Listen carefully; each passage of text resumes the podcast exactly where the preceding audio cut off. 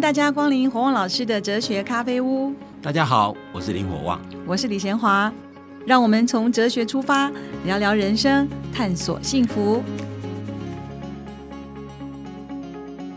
今天我们要来继续谈谈自由主义。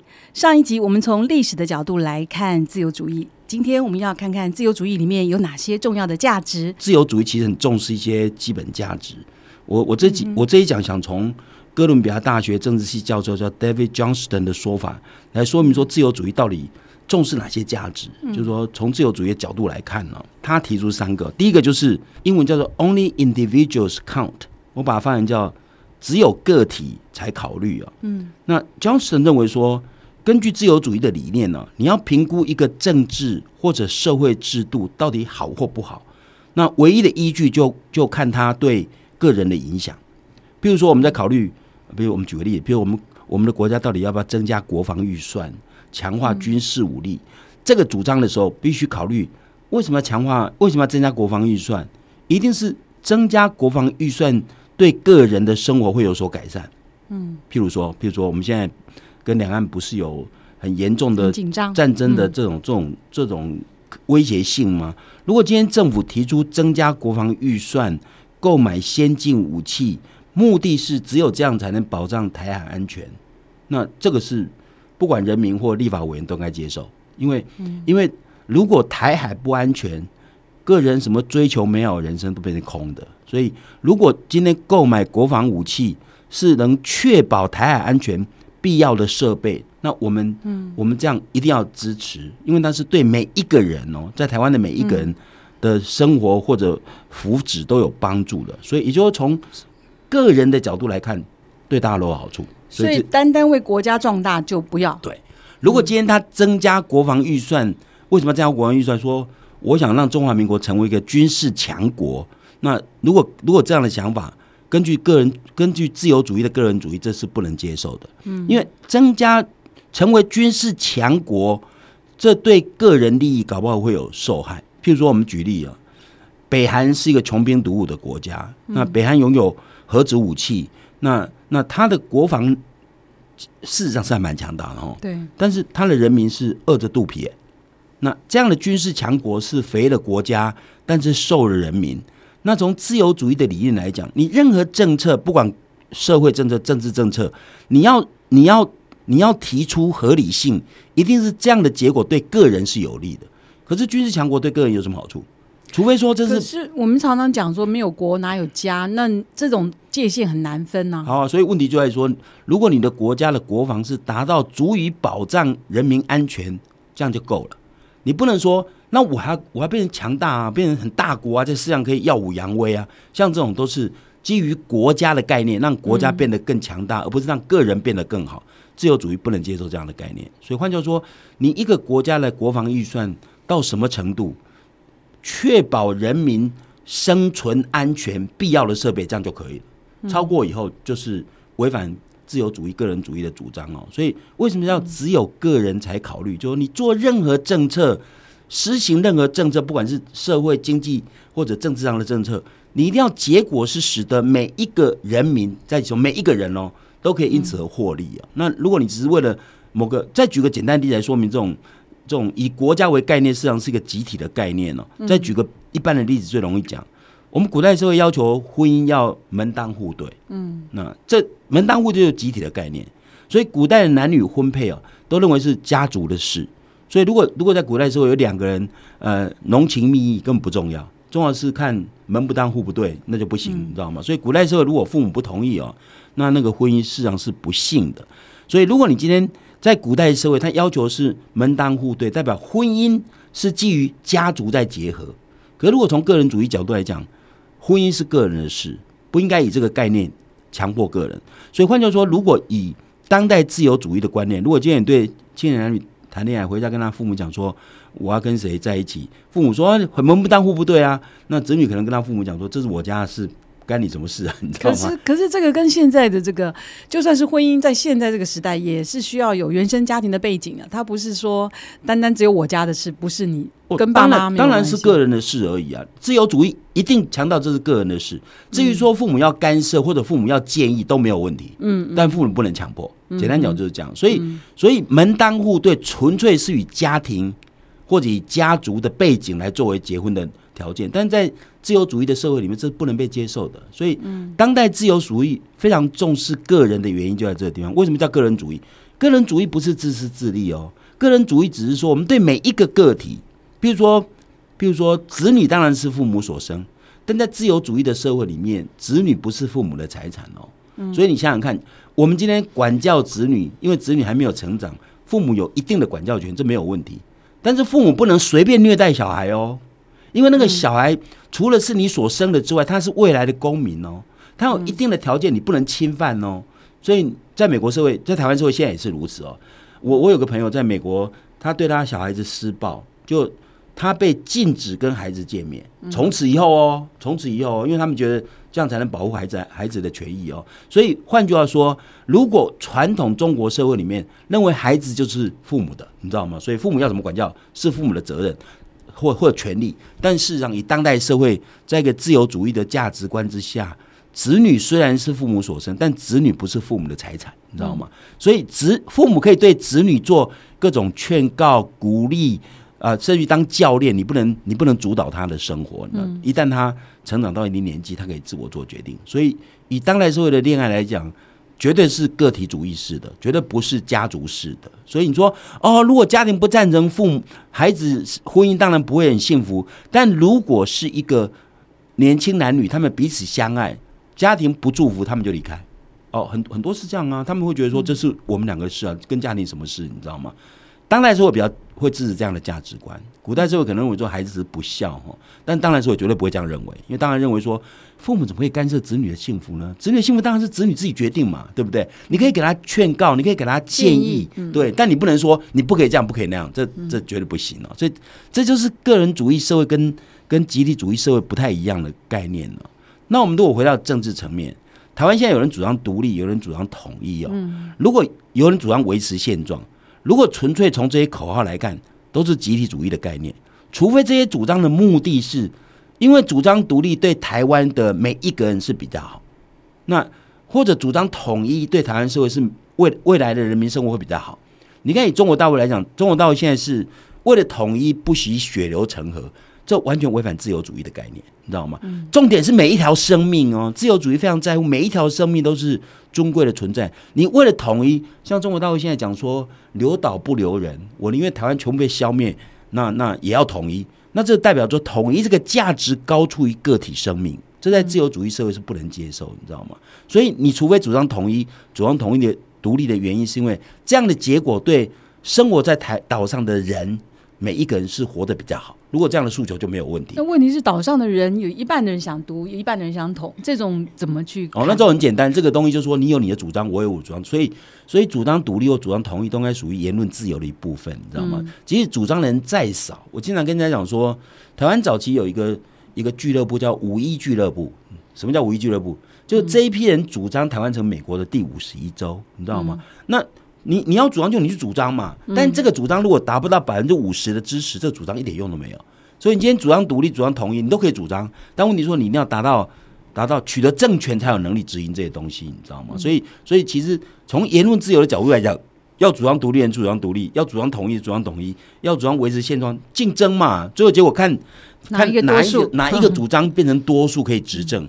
那采取了执政权嘛，所以换幺幺，其实在一个自由主义社会里面，非常重视的是每一个个人啊，他的决定、他的抉择跟他生存的权利是非常非常重要。你不能用集体的概念来压住他，说哦，为了国家幸福，所以你个人牺牲没关系；或者为了家庭幸福，你个人牺牲没关系，这都这都不合理。对对，自由主义的个人主义都是不合理的。所以只有个人才考虑的原因，是因为你任何加诸于个人身上的任何政策，一定是。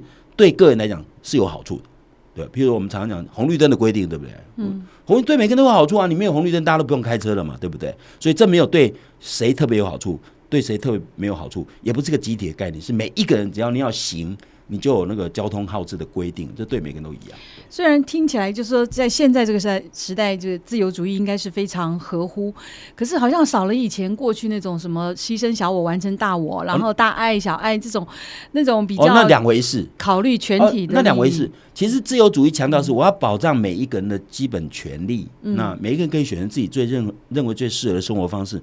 那有没有人会选择像陈述局一样把自己钱都捐出来？可以啊，那是他的决定嘛，但是他的自由权，你知道，所以自由嗯自有己决定的那当然啦、自由你要在自由社会，它有一定的公共公共秩序在维持，还有一些公共规范，比如说法律啊、道德在在要求你，但是在那个法律道德要求之内，你可以很多个做决定。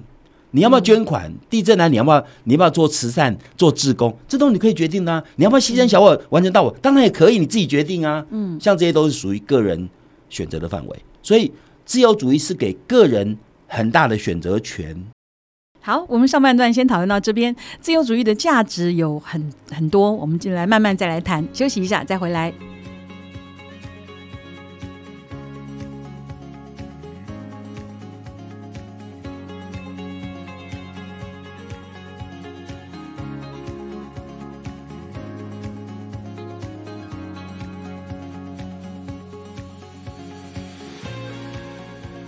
欢迎再次回到火旺老师的哲学咖啡屋。我们今天谈的是自由主义的价值。上半段呢，我们谈到了第一个价值，就是所有的策略呢都是以个体利益出发，Only individuals count。好，那接下来第二个价值，第二个就是平等考虑每一个人，就是 everybody counts as one，nobody as more than one。所以在自由主义理论里面，每一个人跟别人都是一样，是自由而且平等的。嗯，在政策考虑当中一视同仁。嗯，没有人可以特别重要，所以没有人可以要求特别待遇。那这里表示自由主义哦，不只重视自由，嗯，也重视每一个人的平等性。所以在自由社会里面啊，理想上没有人会因为他的肤色、种族、性别、职业而遭到歧视哦，因为自由主义把每一个人都当成是平等尊严的存在者。所。以没有像早期的什么贱民呐、或者是嗯、我以早期社会市场是有有人人不是平等的，对啊，比如说不要说不要说很早期啦，我我自己的姐姐，因为家里穷嘛，我自己的姐姐大我两岁，小时候我爸就说啊，家里没钱那早给那边烫了，就女生不用读书重。男轻女。哦，这这在这没有很久的事啊，你知道吗？嗯嗯所以当我们现在讲平等，讲起来很容易，事实上在人类有史以来不容易哦。英国跟美国。一九三零年代，女性才有投票权，所以你不要以为美国独立宣言的时候说人生而平等，但是真正平等、真正实践平等，在一九三零年后，你知道吗？哎、你这样讲，我想起来，我女儿常抗抗议说：“妈妈，为什么？呃，我们两个都结婚，可是家里就预备了一个房间是给弟弟，他回来可以住，那我回来好像没有。”我们就觉得好像女生，呃，一嫁出去以后，就是娘家好像就理论上在啊这个算是吗？理论上，在自由主义社会里面这样讲是不对不对的。女儿儿子一样是人，你知道吗？所以、所以不应该有这样特别的分别。那那所以我们家是留一个榻榻米，谁要回来都可以？这是个好办法。对啊，对啊，所以嗯所以换句话说，其实，在自由社会，我不管你的肤色、种族、性别，我经常举例，我说一个小孩子掉到水里面就快要淹死了，你你要去前去，你如果在当场看到他，你要你可以要去救他，你你会先问他说啊，你们家总统大选是支持蓝还是绿吗？或者你问他说你家有钱没钱吗？嗯，这样问才去救的人，这人是很邪恶，你知道吗？因为这个小孩子家庭的政治理念，家里有钱没钱根本完全不相关，因为这个小孩就是一个人嘛，嗯，就是一个人，你就有理由救他，你知道吗？所以在自由社会，把人看得很重要，每一个人都是平等自由的存在者，或者应该讲，每一个人都是尊严的存在者哦。所以你你把人贬低了，其实你是贬低自由的价值。所以，我们社会还是有些人对人其实瞧不起人，其实他就是对自由的精神没有掌握，你知道吗？真正自由精神的人，会把每一个人当成真正尊严的存在者。我们以前常会看你的衣着啊，哈，看你的看你的呃，会觉得你这可能是穷啊，或你开的车啊，你知道吗？会用这种方式来来衡量人，像这种就是违反自由主义的精神。可是我们出来像总统出来，哇，就大家都要让他，他就是有特权啊。哦，总统这是另外一回事，因为他不是因为他是总统啊，不是因为他是蔡英文而享受特权，是因为他是总统，因为这个职位很特殊，你知道，因为这个职位是承担很多的责任，所以蔡英文总统他今天出门，或者行政院长出门都有都有这个警卫啊，或者甚至于开道这些事情，都是纯粹是为那个职位本身。因为你的社会要有一定的架构才能才能运作嘛，你不可能所有人都当总统啊，不可能，对不对？但你你要有人当总统，负责比较大的责任的时候，他就有一些特权，但那特权不是针对他个人，是针对他的职位。那也就是说，有重要的人跟比较不重要的人，哦，职位，那讲职位，职位比较重要的是基于职位给他的特权，嗯并不是基于个人。所以如果如果蔡英文总像像马英九总统他他当了八年总统，礼遇八年快到了，等他礼遇八年结束以后，他他就平民，他就没有没有保镖了，你知道吗？因为他是一般人。所以换句话说，其实对自由社会而言，每一个人会因为他的职务而有特殊的待遇，但那不是针对他个人，那是为了让他职务能够有效的运作。对。所以，所以事实上，在一个自由社会里面，一个人成为有钱人、穷人，或者政治上是支持蓝或绿，社会阶级是蓝领、白领，你的种族是原住民、平地人，不管不管他是什么样的身份啊，在这个之前，他先是一个人。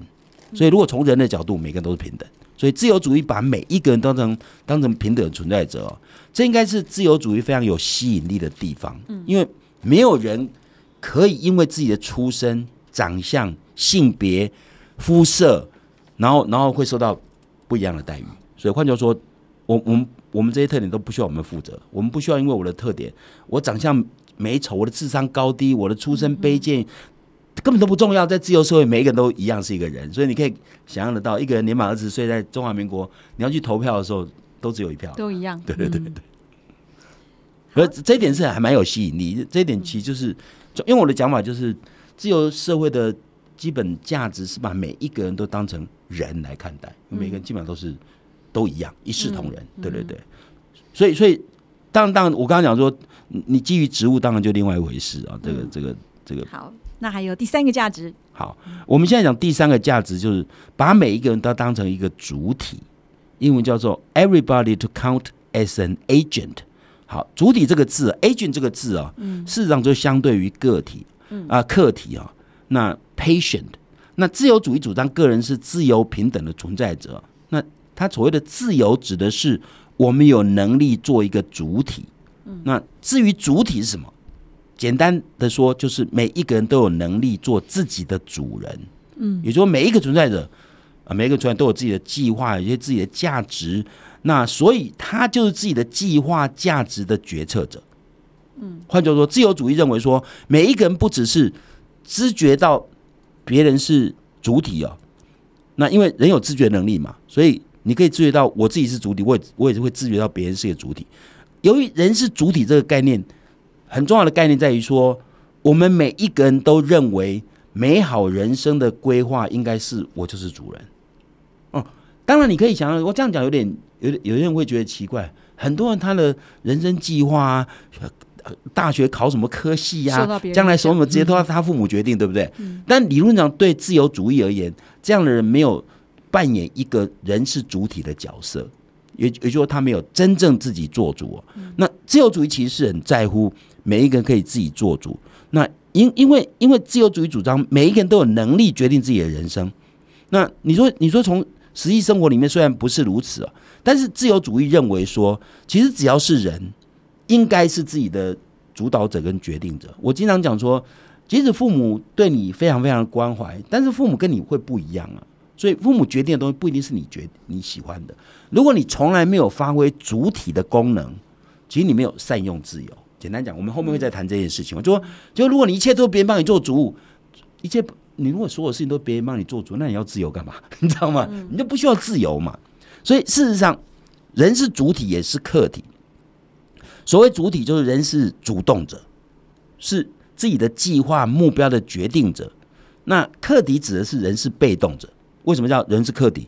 因为人生在世啊，你你不是所有事情都可以自己做决定。比如说，比如说你一早决定要去户外运动，这是你可以做决定，这你是主体，对不对？嗯。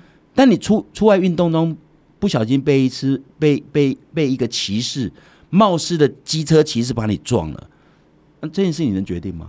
你能决定说我出门不会被撞吗？不是，我们人一生下来还有运气的，有太多事情会发生在你身上，那发生在你身上的事情很多都不是你能决定的，譬如说发生在我身上什么事，我发生在我身上太多事啊。譬如我的长相不是我决定的，我的智商不是我决定的，我爸妈是谁也不是我决定的，我要活在哪个国家也不是我决定的，你知道吗？啊，不，这这当然是与生俱来，还有很多是不止与生俱来，还有日常生活里会发生的事情。你你出门会碰到车祸，如果我刚刚所说，你搭飞机会搭上死亡飞机，这些东西都你不是主体，因为你不是决定在你手中，所以人生在世有许多东西不是操之在己。但是说真话，这些东西都要碰到一些，呃，也就是说，我们都会受到一些运气的干扰。嗯，所以人有好运气，有坏运气。那运气好的人啊，做什么都顺利；啊，运气不好人做什么都可能都不顺哦。但是说真话，我们如果要决定一个人，你到底是一个什么样的人的时候，我们其实还是强调人是主动性那一部分比较重要。比如说发生在我身上的事，我当然没办法决定，对不对？比如说我长得丑这件事，我没办法决定，但是我怎么面对我的丑这件事情，我可以决定。嗯，那我们在定义一个人，我们一个人之所以为人的特点，不是他的长相，不是他出生的智商，而是他如何面对他自己的长相、智商、父母是谁、家庭环境如何，以及他生长的环境是怎样。那他自己决定哦，所以换句话说，呃，自由主义强调人是主体，有个非常重要的精神，就在于说，我们人生在世发生太多事情是自己没办法控制的，但是我们可以控制的是，我怎么处理发生在我身上的事。嗯，那我们会觉得一个人之所以为人，重点不是他运气好运气坏。重点是他怎么面对他的运气好或运气坏，嗯，这才是关键。所以，所以自由主义会认为说，其实人是主体，才是定义人之所以为人。如果人是以客体为为标标准的话，那人就天天就等命运哈，就那边等等运气就好了嘛。所以你不要告诉我说，哎呀，我家境很差，所以我今天变成这个样子。哦，我因为家里没钱，所以我今天变成这样子。啊，因为我很丑，所以今天变成这样子。这些都是借口。嗯，对，自由主义不管你家境多差，你长得多丑，你的环境多么不好，你怎么处理它才是关键。所以，我为什么每次讲说我长得丑，可能可是我怎么处理我的丑是我决定的。比如说，我长得丑就不要不要选这个行业跟美丑有关嘛，对不对？长得丑就不要参加选美嘛，那你就自取其辱嘛。如果你智商不是很高，你说我将来拿诺贝尔奖，你一定注定失败嘛，对不对？所以重点不是发生在你身上的事，就是你作为客体这一块是你没办法掌控的。但我们定义一个人之所以可贵，是他可以面对他发生他身上的事情，他怎么处理他。嗯，所以不同的人发生在同样的事情的时候，会有不同的处置方式，就显现他是一个主体的概念。所以我们说人最可贵，其实人作为一个主体，并不是人作为一个客体。嗯。所以这样听起来，我们就比较了解哈。我们以前对自由主义可能有一些误会，以为就是自私自利，然后把自己放到最大。其实今天他讲的三个，黄老师讲的这三个价值，其实都澄清的很清楚。是不是？请黄老师最后给我们做一点简单的总结。其实自由主义，自由主义是个人主义这个概念会变成误解，就是说，所谓个人主义其实是强调很重视个人。很重视个人的尊严、生命价值，自己决定自己的人生，你知道吗？我在不侵犯别人相同权利下，我可以决定我自己的人生。但是，但是这件事情不代表说，那我重视每个个人，就代表每个人都个人都自私自利。我经常分健康的个人主义跟不健康的个人主义，强调人可以自己做主，人可以自己做主，自己做主一定要自私吗？不一定嘛。所以换句话说，自由主义只是强调每一个人应该自己做主。那所以说，健康的个人主义是。我选择我自己的决定，但是不把别人的不把别人的决定当成是次要，或者不会在乎别人，不关心别人死活，这不是。嗯哼，啊，我我我我我重视每一个人可以选择自己的人生，不代表这样就鼓励大家不管别人死活，这这完全两回事。所以，健康的个人主义是是重视自己也重视别人，重视自己是自由平等尊严的存在者，同时也重视别人也是自由平等平等尊严的存在者。所以，很多人其实重视自己却轻蔑别人的时候。啊，真的没有重视到，真的没有掌握到自由主义真正的精神。嗯，好，那就很清楚，健康的自由主义就是啊，做自己的主人，你要真的有那个自主性，然后你也尊重每个人都是平等的，不管他的出身啊、肤色啦、性别。那在政策上来讲呢，所有的考量都要考量个体的利益。好，我们今天就讨论到这边，我们下一集再见喽。